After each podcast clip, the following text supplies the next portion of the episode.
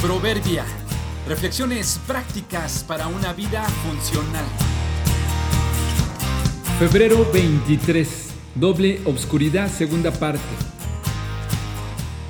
No hay peor ciego que el que no quiere ver. Nuestro amigo indígena que vivía en la sierra y había crecido toda la vida sin la necesidad de electricidad, se mantuvo así, firme en su negativa.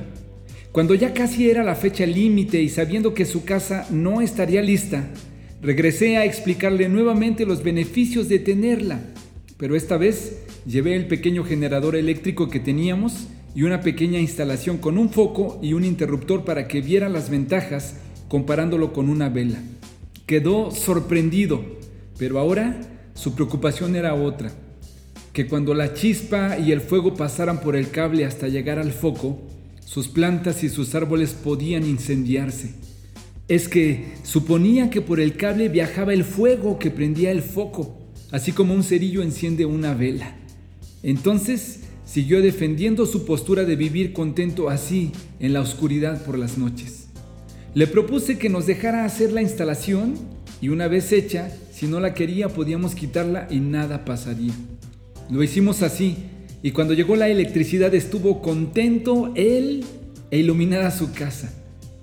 Después en repetidas ocasiones me pidió disculpas por no entender bien de qué se trataba la idea y los beneficios de la electricidad en sus vidas.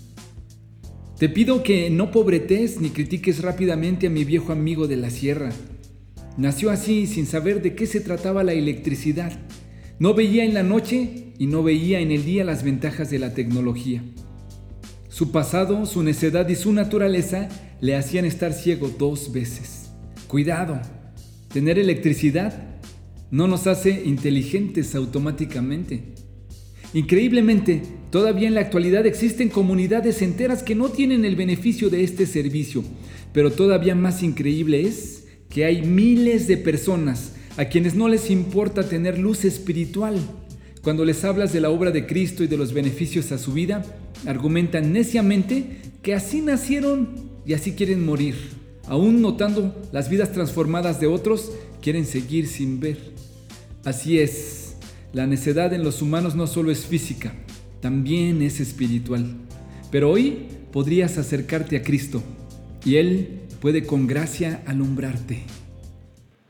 Porque la luz hace todo visible, por eso se dice, despiértate tú que duermes, levántate de los muertos y Cristo te dará luz. Efesios 5:14.